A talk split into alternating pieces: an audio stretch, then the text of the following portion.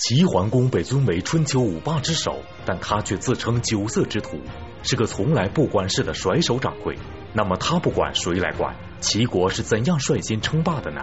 敬请收看《国史通鉴之甩手掌柜》。公元前七百七十一年，周平王东迁洛邑，中国历史由西周进入了东周时期。东周在历史上又被分为春秋和战国两段。说到春秋，我们首先会想到诸侯争霸。随着周天子权威的衰落，各诸侯国开始了自己崛起的道路。但在历史上提起春秋争霸，首先要提的就是五霸之首齐桓公。那么齐国有着怎样的故事？齐桓公又是如何率先缔造霸业的呢？百家讲坛邀请江西师范大学方志远教授为您讲述系列节目《国史通鉴·春秋战国篇》第二集。甩手掌柜，在黄河流域，随着周天子的衰落，率先兴起的就是那个东方的大国齐国。这个齐国是当时的周武王封给姜子牙的封地。那么姜子牙，我们过去曾经谈到过，他传说是炎帝的后代，所以姓姜。但是他的一个祖先在大禹治水的时候立下了功劳。所以封在吕这个地方，因此他又姓吕。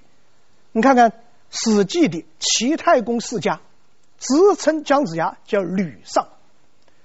那么他既是武王伐纣、西周取代商的第一大功臣，同时他又是周武王的岳父，他的女儿嫁给了周武王，而且封到了东方作为一个大国。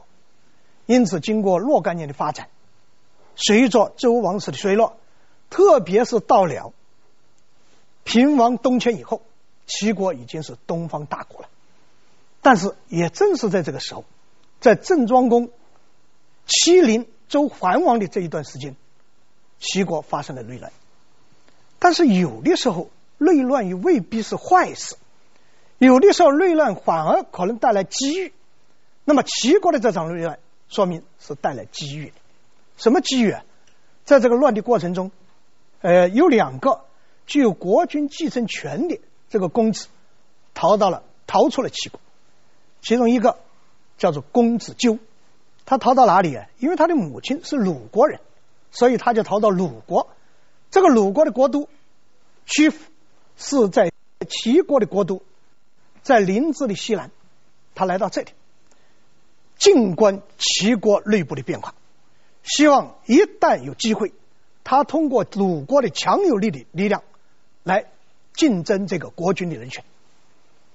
而另外一个公子叫做公子小白，他的母亲是魏国人，这个魏国在齐国的西边，但是离得过于遥远了一些，同时这个魏国的国力也不是太强大，所以这个小白呀、他就逃逃到哪里？逃到莒国，这个莒。在齐国都城临淄的南边，比曲阜更近一些。当然不是一个人逃，他们都各自有自己的助手，有他们的师傅。那个公子纠的师傅，一个叫少傅，还有一个就是大名鼎鼎的管仲。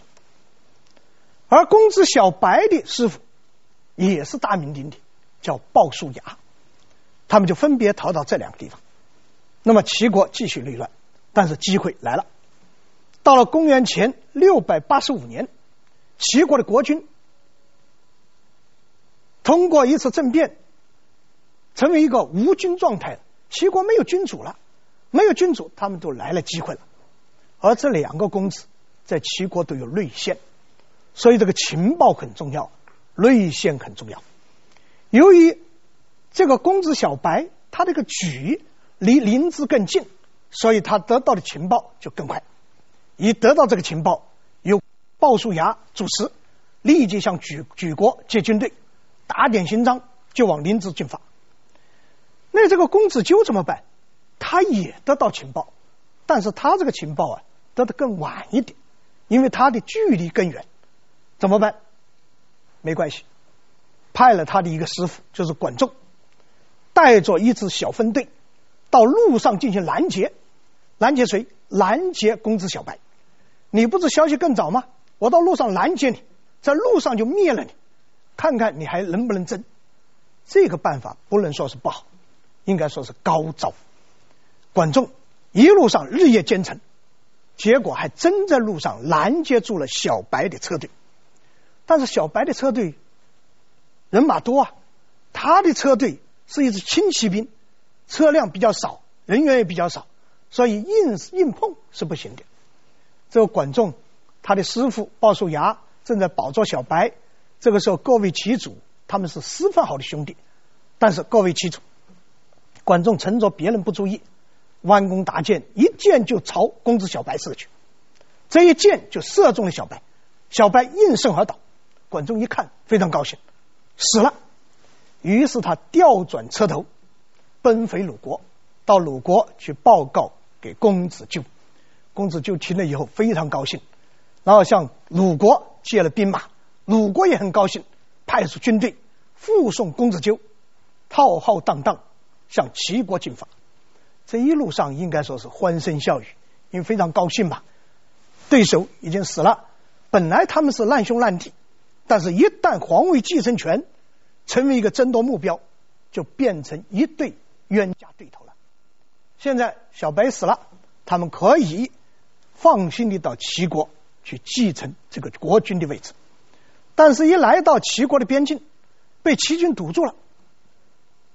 公子纠一看，呃，齐国还不错，尽管内乱啊，那个国防还没有懈怠，于是让人传句话，说你们让我们过去，这是齐国的新国君到了。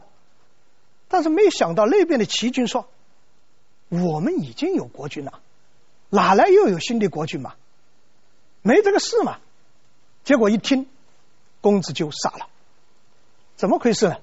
原来管仲的那一箭，并没有射真正射中公子小白，而是射中了他衣服衣带的这个带钩。但是当时啊，小白也是急中生智，怕管仲还有后手。第二箭、第三箭，如果箭群发怎么办？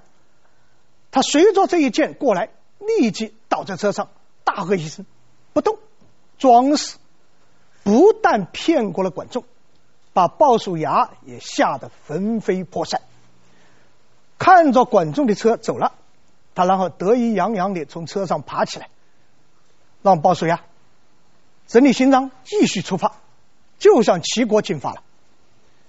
那么，公子小白在齐国的内线那是了不起的人，两个家族，一个姓高，一个姓国，又叫国高二世，这两个家族在齐国的地位。就相当于周少二公在西周的地位，周公和少公共同辅政。那么在齐国是国氏和高氏共同辅政，这是齐国的四臣。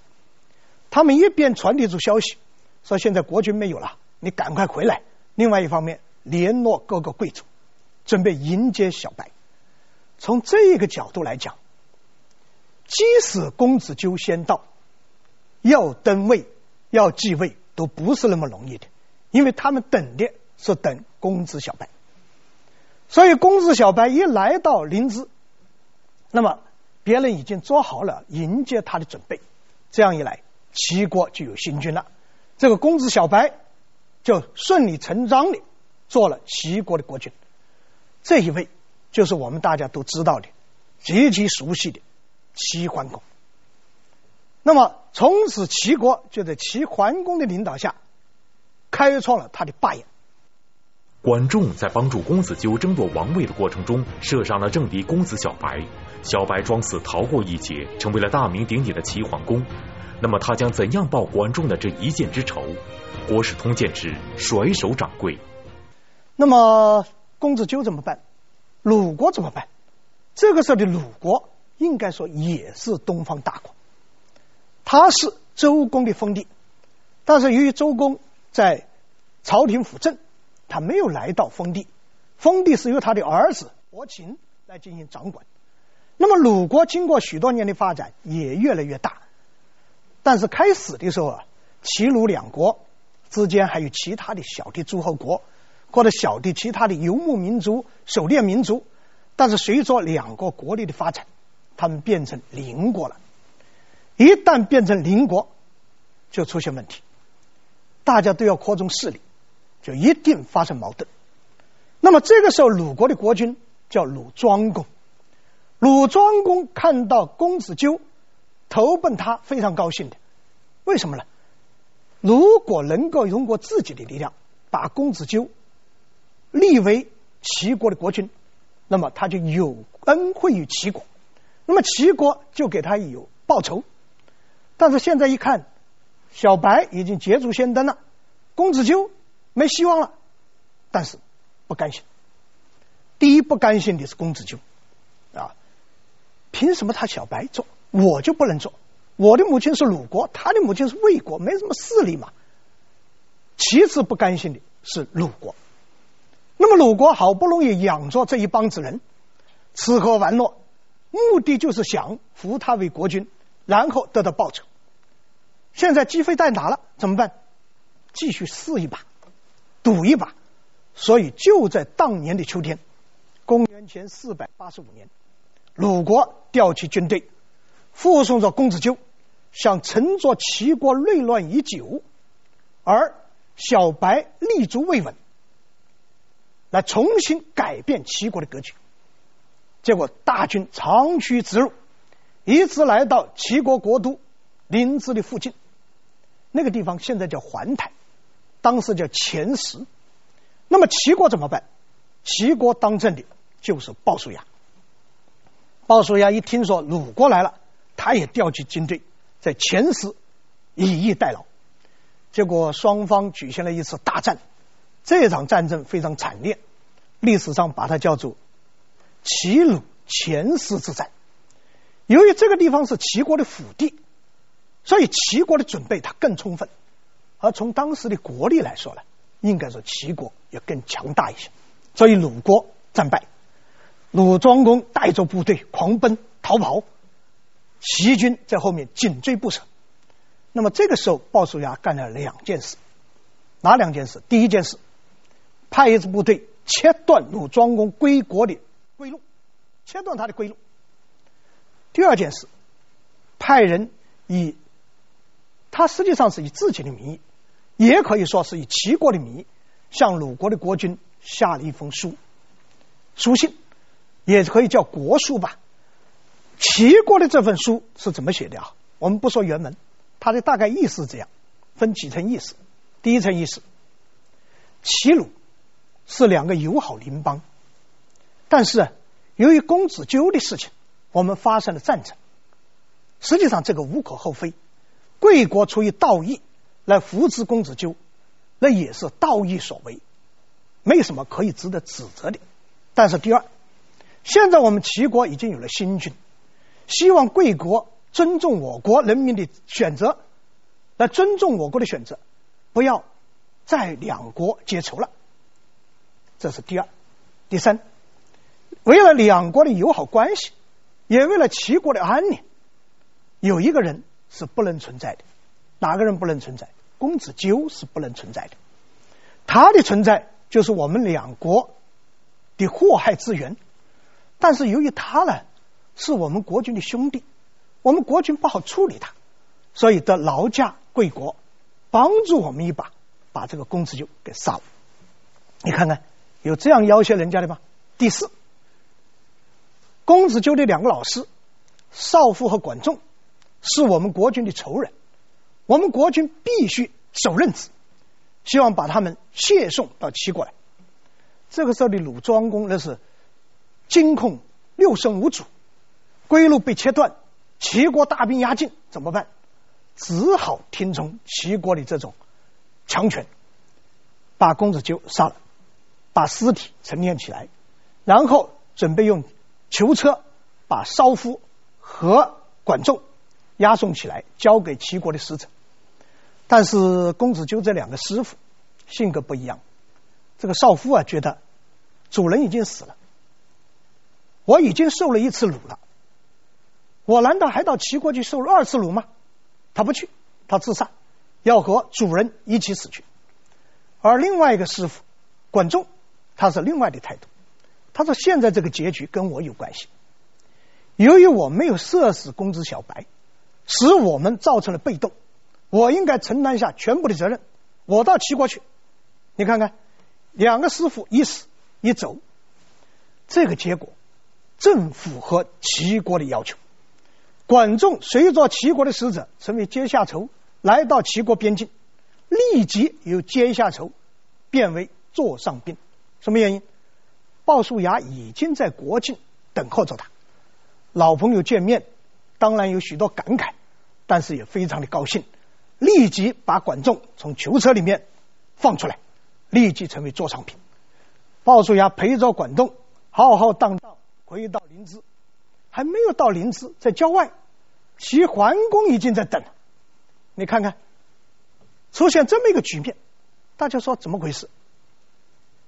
当时管仲要进入囚车的时候，鲁国就有人向鲁国国君提出，我看管仲的这种表情，他是有内缘的，他跟齐国是有关系的，而且管仲是大才，是天下之奇才。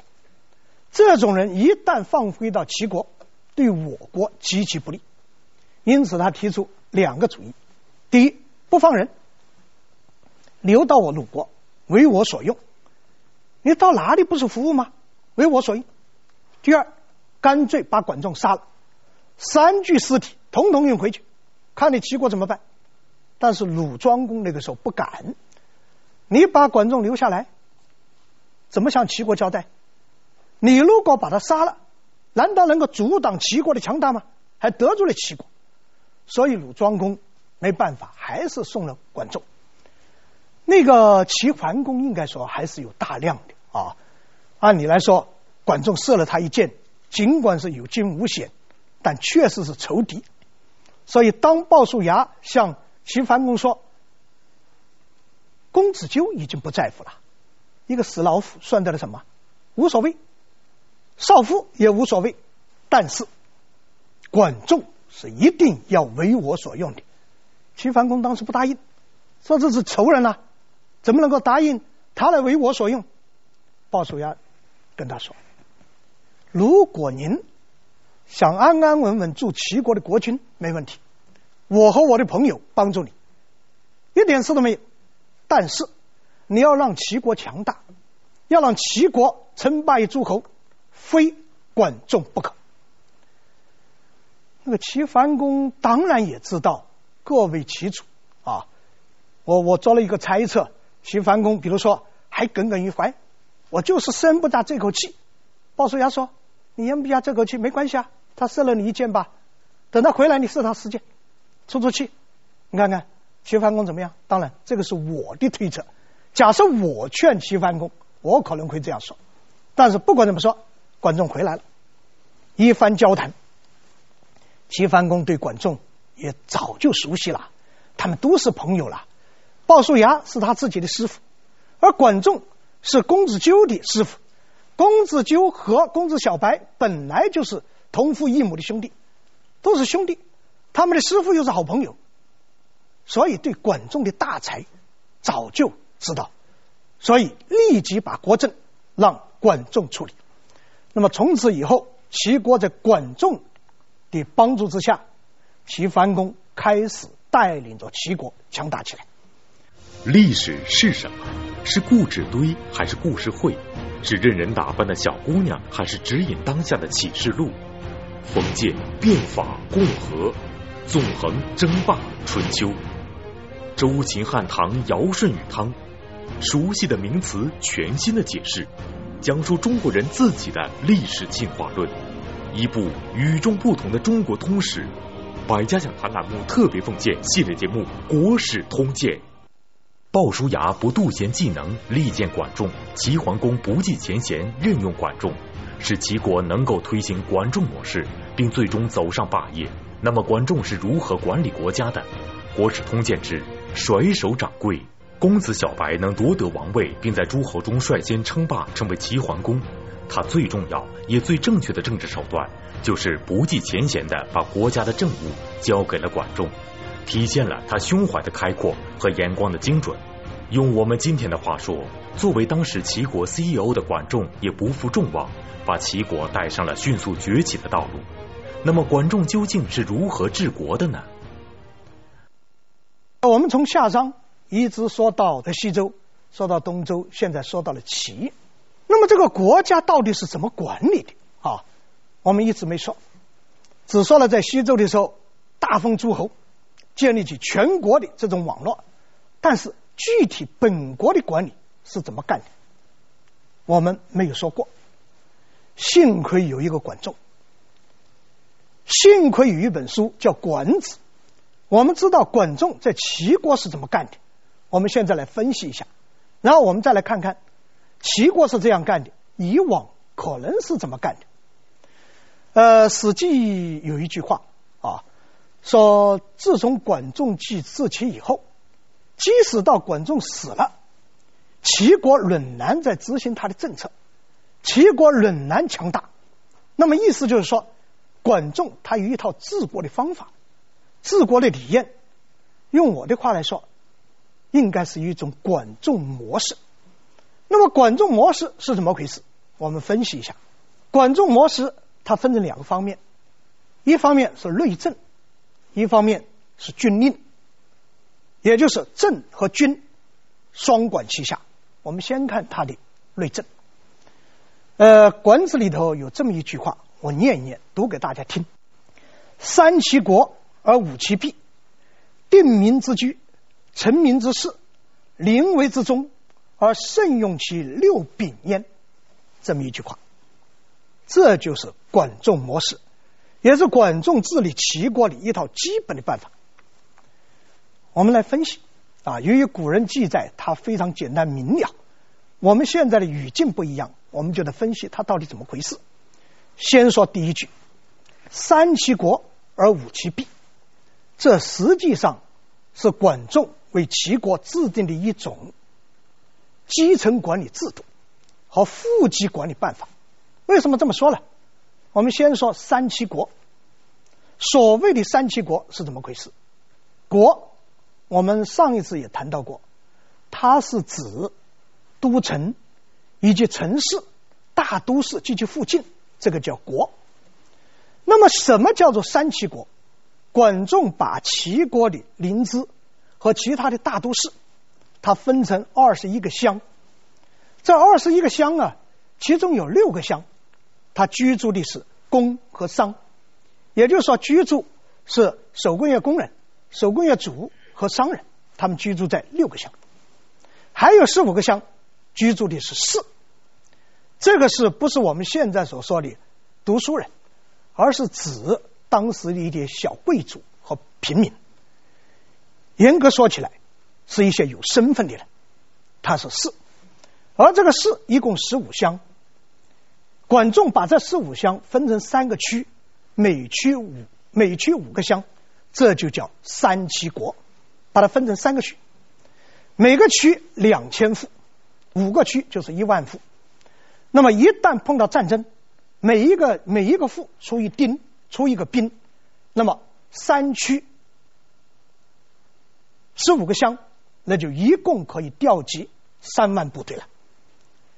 所以这个所谓的三齐国，严格说起来，它既是一种居民的管理制度，同时它又是一种兵役制度，这就叫三齐国。那么什么叫做五齐弊？这个弊和国是对称的，国是大都市和它的周边，而弊这是农村，用我们现在的话来说，就是乡村。管仲把齐国的乡村，他建立起一种从下到上的管理机构啊，管理制度。最底层叫做邑，三十户为一邑，然后第二层叫族。十邑为一族，第三层叫乡，十族为一乡，第四层叫县，第五层叫属。所以他把全国从下到上，他划成五个层级，叫邑、族、乡、县、属。每一个属五万户，而全国一共五个属，这就叫五齐弊。五齐弊实际上是把全国的乡村分成五大片。另外呀，它还有一层意思，还有一层什么意思？把基层组织建立起来以后，它根据土地的收入收成的高低，他来征税。所以有一句著名的话叫做“向地而催征”。什么叫做向地而催征？就是根据土地的收入的情况来制定你的赋税。所以这样一来，我们说三七国是一种城市的管理和户籍制度，同时和兵役制度联系在一起。而所谓的五七币，实际上是一种乡村管理制度，它分成五个基层，另外分成五大片、五大区。同时，把它和赋税制度结合在一起，所以它是一种户籍制度和赋税制度的一种结合。这就是它所谓的内政第一个部分，叫三七国而五七币。那么下面一句也很有意思，怎么说？下面一句叫定民之居，成民之事，临危之中。这实际上是管仲一个基本理念的体现。管仲在中国历史上第一次提出了一个概念，什么概念？士农工商四民者，国之实民也。这太了不起了！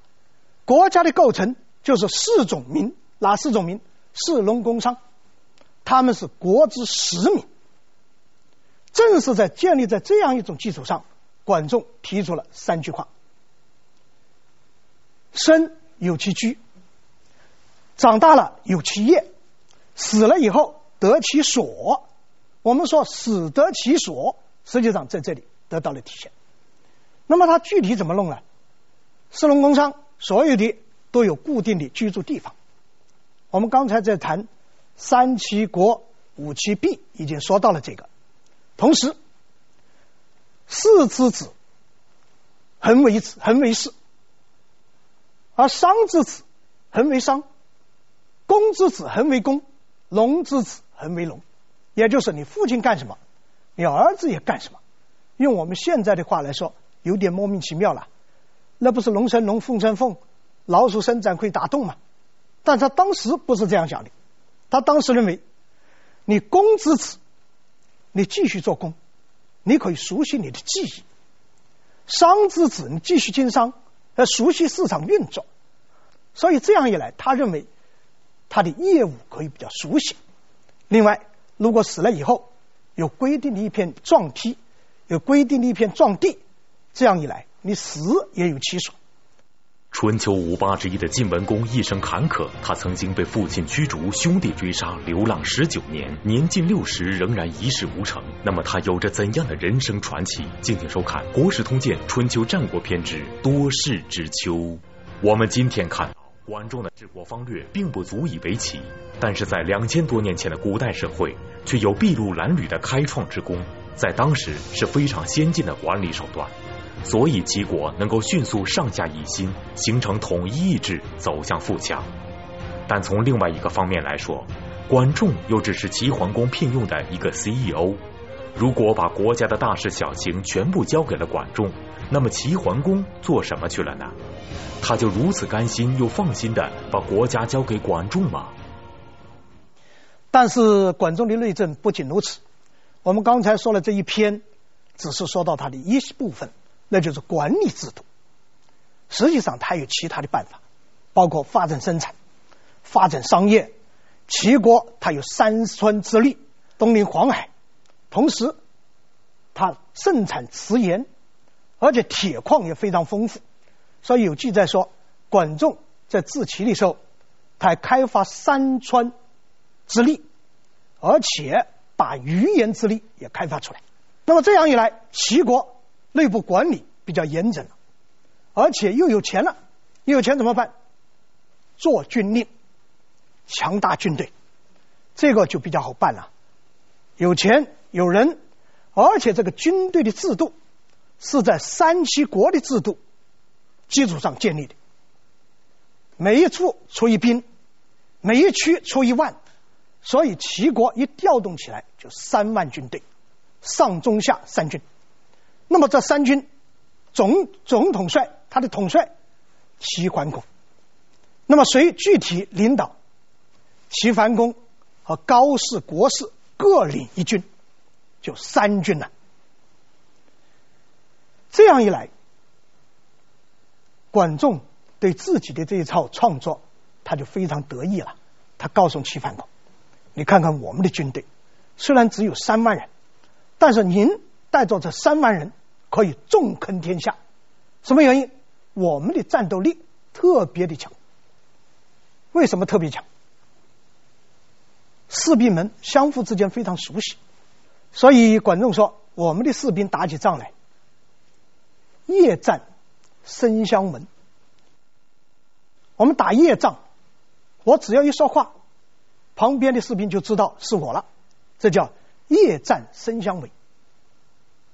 斗战目相似，我们白天打仗都认识，杀敌人是杀生人，不是杀熟人，而且有难同当，有福同享。你看看这个部队的战斗力，那就厉害了。这样。齐国的国力强大，军事力量也强大，他完全具备称霸的这么一个资格。他怎么称霸？应该说，当时的国际环境，我们现在是第二次谈到国际环境。刚刚谈国际环境是说国际环境对郑国不利，但是国际环境对齐国有利。怎么有利法？第一，周天子没权威，落难，受人欺压。他需要有人力挺。第二，各个诸侯国由于没有小诸侯国，由于没有周天子的庇护，相互之间你争我斗，还有农业民族受到游牧民族、狩猎民族的侵夺和进攻，所以他们不稳定。在这种情况下，所以说管仲是天下之奇才，他提出了四个字的。称霸的口号，或者说是称霸的这么一种目标和手段，哪四个字？尊王、攘夷。什么叫做尊王？尊崇周天子。我尊崇你，周天子，你是我们的共主。然后攘夷是什么？带领这些姬姓的诸侯，带领这些农业民族的诸侯来抵抗游牧民族的这种侵扰。他这样做，这样一做，旗号一打出，尊王攘夷的旗号一打出，得到所有的诸侯和周天子的拥护。周天子正是难过的时候，现在突然有人竟然还记得我是周天子，你看这多高兴！所以齐桓公每当有会盟，召集小诸侯开会，周天子一定派人去出席。大家不要小看。这就叫名正言顺。周天子尽管落难，尽管寄人篱下，但是他的名气还在这里，位置还在这里。那些诸侯国，特别是齐国周边的那些小诸侯国，什么蔡国、陈国、曹国，什么魏国、过国、许许国等等，正被别人欺负，正被那些游牧民族在侵吞他的领土。现在齐桓公一打出旗号，我们要保护你，他们也高兴了。一旦齐桓公有号召，他们立即来了。大家不要小看这些小兄弟，就像联合国开会一样，他们就是选票。打起仗来，他们就是联合国军。而齐桓公带着这一帮人称霸了。呃，同时还规定，各个国家内部如果发生问题，诸侯国内部发生问题。我们要帮助他共同解决，因为西周发生的问题，任何一个诸侯国也会发生。所谓伯能暴动的事情，不仅仅是西周才有，诸侯国也有。那么齐桓公可以解决这个问题，这些小国自然高兴了。但是大家要问，我们一方面在说齐桓公称霸，但是另外一方面只在说一个人，说谁？说管仲。管仲，我们不断的称赞他做这个事做那个事。那么齐桓公干什么？人家是霸主啊！我这里要说一句：齐桓公他确实是霸主，但是这个霸主用四个字来表述：叫做甩手掌柜。他甩手的，他甩手掌柜，就在管仲和鲍叔牙不断的劝齐桓公说要振作起来，我们要为整个国家做出贡献，我们齐国要为天下人做出贡献。齐桓公没信心，他说：“我这个人呢，享乐惯了，那些雄才大略的事，那些做大的事业，那我做不了。别人说你怎么做不了？”管仲问他。你怎么做不了啊？有我们帮助啊！齐桓公说：“我这个人呢，有三个毛病，说出来你们也笑话我。哪三个毛病？第一，我好游猎。一旦发现哪里出现了新的动物，哪里野兽成堆，那我就要去游猎，我就要去狩猎，往往是通宵达旦，误了不少正事。这是第一个毛病。第二个毛病，好酒。”如果哪里发现了有美酒，别人进贡给我美酒，那也是通宵达旦的喝酒。由于喝酒，我也误事，误了不少事，甚至得罪了不少外国的使节。别人来了，我醉酒了，没有接待人家了，所以得罪别人。第三个毛病，好色。什么好色？好漂亮女孩子。你看看，我不这不是很大的毛病吗？你看管仲一听，真有意思。啊，他的所有上国君主、十国君主、亡国君主的毛病，他统统有，甚至还更多。但是管仲说，没关系，你这些毛病真是问题，但是不是大问题。为什么不是大问题？因为你认识到自己的错误，认识到错误，用我们现在的话来说，你就是好同志。但是虽然你认识到了错误，你还可以不改。你看看。你可以不改，你继续游猎，继续喝酒，继续喜欢女孩子，但是有一条，你把国家的事情交给我就完了，你不管，我来做事，我和我的兄弟们做事，和鲍叔牙来做事，保险不耽误你爹游猎、喝酒、喜欢女孩子。那国那个齐桓公一听，还有这么好的事啊！一方面一点都不耽误。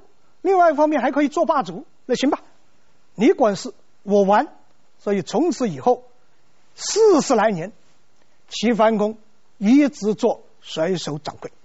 那么管事的是谁？管事的是管仲，谁要你姓管？那么齐国就是这样发展，但是问题也来了，问题来自哪里？问题也来在这两个人，一个人齐桓公太不管事，一个人管仲。管事管的太多，他的问题出在这里。我们下一次再说。谢谢